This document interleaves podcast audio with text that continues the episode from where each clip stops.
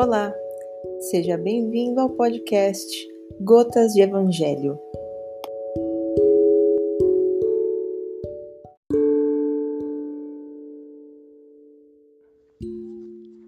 Vamos então continuar o capítulo 7. Ó oh, meu Deus, será preciso que o Cristo venha uma segunda vez sobre essa terra? Para ensinar aos homens tuas leis que eles esquecem? Deverá ele ainda enxotar os vendilhões do templo que mancham tua casa, que não é senão um lugar de prece? E quem sabe, ó homens, se Deus vos concedesse essa graça, talvez o renegaríeis como outrora. Vós o chamaríeis blasfemador, porque ele humilharia o orgulho dos fariseus modernos talvez o faríeis recomeçar o caminho do Gólgota. Quando Moisés foi sobre o monte Sinai receber os mandamentos de Deus, o povo de Israel, entregue a si mesmo, abandonou o verdadeiro Deus. Homens e mulheres deram seu ouro e suas joias para um ídolo que adorassem. Homens civilizados, fazeis como eles. O Cristo vos deixou sua doutrina, vos deu exemplos de todas as virtudes, e abandonastes exemplos e preceitos. Cada um de vós, com as suas paixões, fizestes um Deus ao vosso gosto, segundo uns terrível e sanguinário, segundo outros descuidado dos interesses do mundo. O Deus que fizestes é ainda o bezerro de ouro que cada um apropria aos seus gostos e às suas ideias. Despertai, meus irmãos, meus amigos, que a voz dos Espíritos atinja os vossos corações. Sede generosos e caridosos sem ostentação, quer dizer, fazei o bem com humildade. Que cada um destrua pouco a pouco os altares erguidos ao orgulho. Numa palavra, sede verdadeiros cristãos e tereis o reino da verdade. Não duvideis mais da bondade de Deus quando dela vos dá tantas provas viemos preparar os caminhos para o cumprimento das profecias. Quando o Senhor vos der uma manifestação mais radiosa de sua clemência, que o enviado celeste não encontre mais em vós senão uma grande família, que vossos corações brandos e humildes sejam dignos de ouvirem a palavra divina que ele virá vos trazer. Que o eleito não encontre sobre seu caminho senão as palmas depositadas pelo vosso retorno ao bem, à caridade, à fraternidade, e então vosso mundo se tornará o paraíso terrestre. Mas se permanecerdes insensíveis à voz dos Espíritos enviados para depurar, renovar vossa sociedade civilizada, rica em ciência e todavia tão pobre em bons sentimentos, ah, não vos restará mais senão chorar e gemer sobre vossa sorte. Mas não, não será assim. Retornai a Deus, vosso Pai, e então nós todos, que houvermos servido ao cumprimento da Sua vontade, entoaremos o cântico de ação de graças, para agradecer ao Senhor por Sua inesgotável bondade e para glorificá-lo em todos os séculos dos séculos. Assim seja. Homens, por que lamentais as calamidades que vós mesmos amontoastes sobre as vossas cabeças? Menosprezastes a santa e divina moral do Cristo. Não vos espanteis, pois, que a taça da iniquidade tenha transbordado de todas as partes. A inquietação torna-se geral. A quem inculpá-la, senão a vós que procurais incessantemente vos esmagar uns aos outros? Não podeis ser felizes sem benevolência mútua. E como a benevolência pode existir com o orgulho? O orgulho, eis a fonte de todos os vossos males. Dedicai-vos, pois, a destruí-lo, se não quiserdes perpetuar suas funestas consequências. Um só meio se vos oferece para isso, mas este meio é infalível tomar por regra invariável de vossa conduta a lei do Cristo, lei que tendes repelido ou falseado na sua interpretação. Por que tendes em tão grande estima aquilo que brilha e encanta os olhos, antes daquilo que toca o coração? Porque o vício da opulência é o objeto de vossas adulações, quando não tendes senão um olhar de desdém para o verdadeiro mérito na obscuridade? Que um rico debochado, perdido de corpo e alma, se apresente em qualquer parte e todas as portas lhe são abertas, todos os olhares são para ele, enquanto que mal se digna conceder um cumprimento de proteção ao homem de bem que vive de seu trabalho.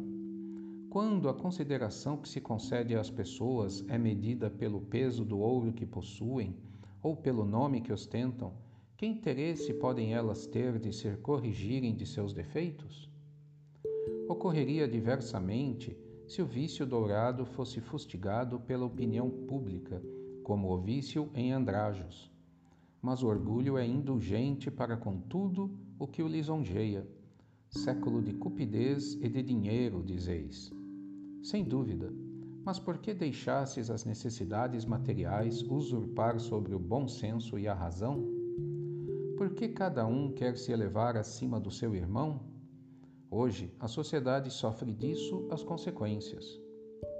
Não esqueçais que um tal estado de coisas é sempre um sinal de decadência moral. Quando o orgulho atinge os últimos limites, é indício de uma queda próxima porque Deus pune sempre os soberbos. Se os deixa algumas vezes subir, é para lhes dar tempo de refletirem e de se emendarem sob os golpes que, de tempo em tempo, ele dá em seu orgulho para diverti-los. Mas, ao invés de se humilharem, se revoltam. Então, quando a medida está cheia, ela os abate inteiramente e a sua queda é tanto mais terrível quanto tenham subido mais alto pobre raça humana, cujo egoísmo corrompeu todos os caminhos. Retoma a coragem, entretanto. Em sua misericórdia infinita, Deus te envia um poderoso remédio para teus males, um socorro inesperado na tua aflição. Abre os olhos à luz. Eis as almas daqueles que não estão mais na terra, que vêm te chamar aos teus verdadeiros deveres. Elas te dirão: com a autoridade da experiência, quanto as vaidades e as grandezas da tua passageira existência são pouca coisa perto da eternidade. Elas te dirão que lá é o maior quem foi o mais humilde entre os pequenos deste mundo, que aquele que mais amou seus irmãos é também aquele que será mais amado no céu, que os poderosos da terra se abusaram da sua autoridade serão reduzidos a obedecer aos seus servidores, que a caridade e a humildade, enfim, estas duas irmãs que se dão as mãos, são os títulos mais eficazes para se obter graça diante do Eterno. Missão do homem inteligente na terra. Não vos orgulheis do que sabeis, porque esse saber não tem limites, bem estreitos no mundo em que habitais mas suponho que sejais uma dessas sumidades inteligentes desse globo, e não tendes nenhum direito para disso vos envaidecerdes.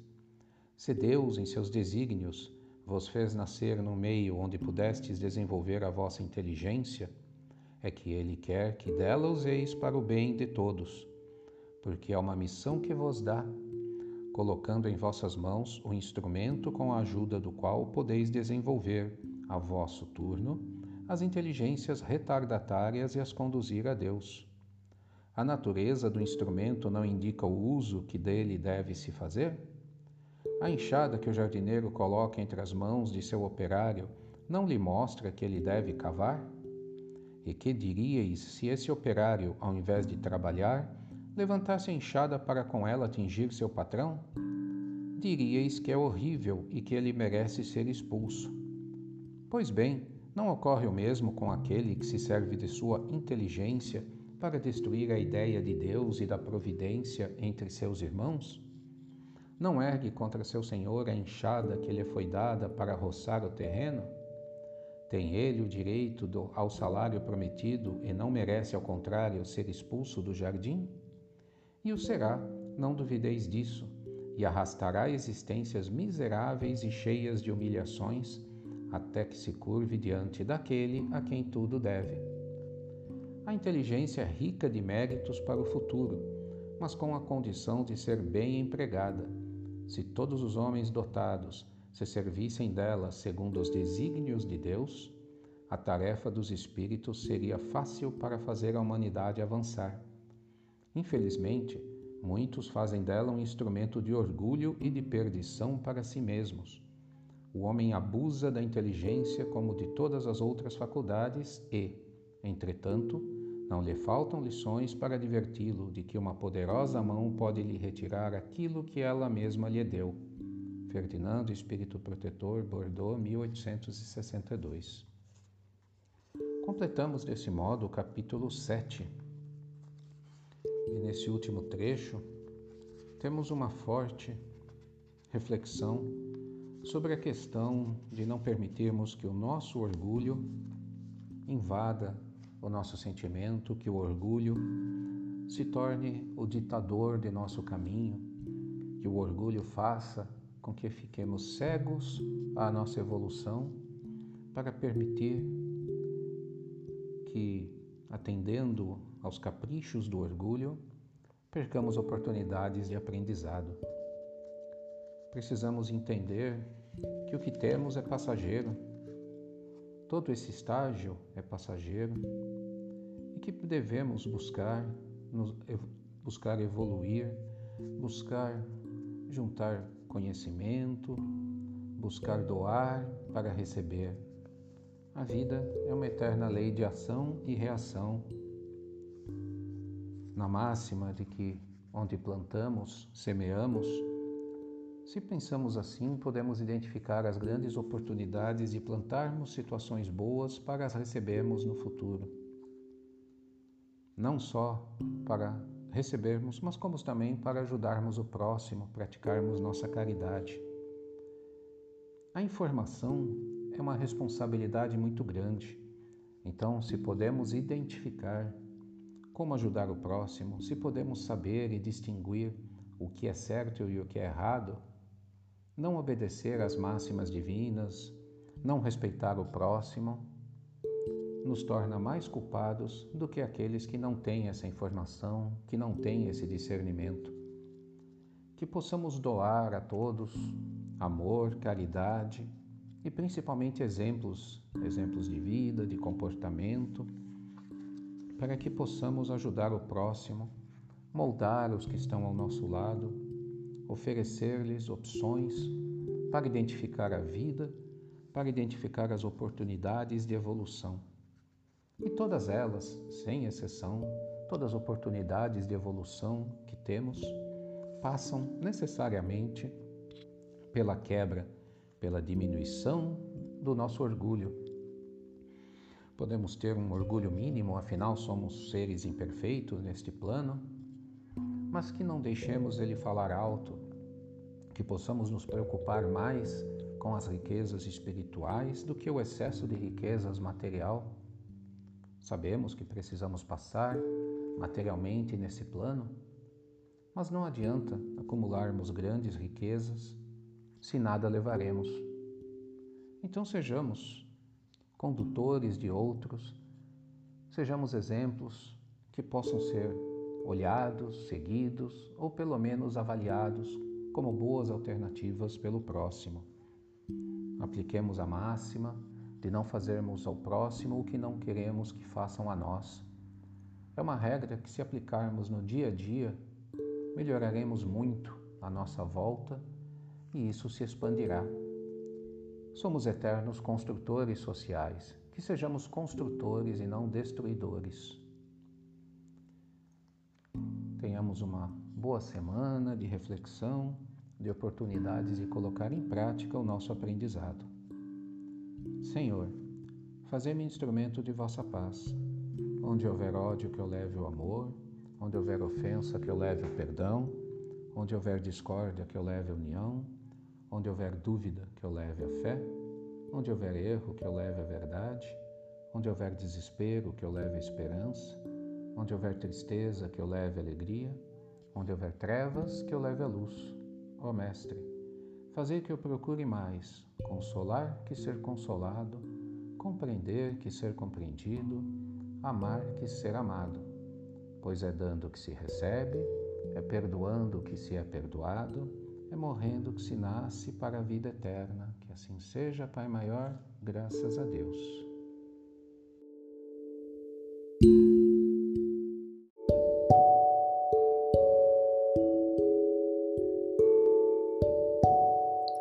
Gratidão por ter compartilhado esse momento conosco. Nos vemos no próximo episódio do podcast Gotas de Evangelho.